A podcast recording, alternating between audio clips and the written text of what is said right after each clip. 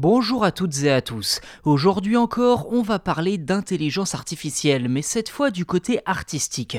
Vous connaissez peut-être DALI, Stable Diffusion ou Midjourney qui proposent de créer des images en se basant simplement sur une phrase. Mais saviez-vous qu'il existe aussi des outils capables de transformer vos photos en véritables œuvres d'art? Je ne parle pas ici de filtres applicables à une photo déjà existante, mais bien d'une IA qui modifie et améliore vos photos.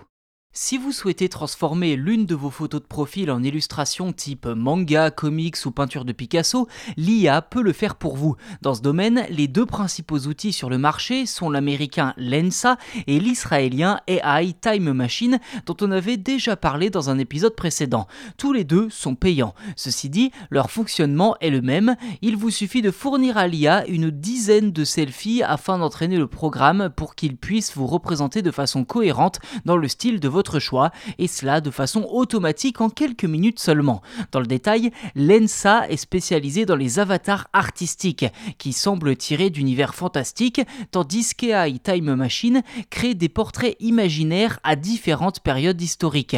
Quoi qu'il en soit, les deux systèmes proposent des avatars inspirés de millions d'œuvres originales en libre accès sur Internet.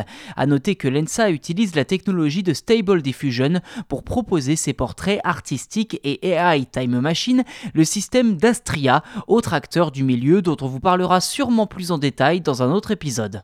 Ceci dit, ces IA restent des programmes et sont soumis à certains problèmes. Sur le site MIT Technology Review, la journaliste Melissa Eikila raconte qu'en essayant Lensa, elle a reçu de nombreux portraits érotiques ou dénudés dans lesquels les traits asiatiques de son visage étaient accentués. D'après elle, ce résultat s'explique par l'importante quantité d'images sexualisées mettant en scène des femmes asiatiques dans la base de données utilisée par l'application.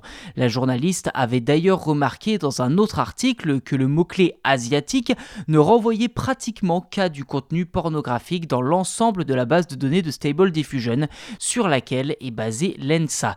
Il reste encore pas mal de travail donc avant que cette IA soit aussi performante dans tous les domaines, notamment éviter les biais et les stéréotypes.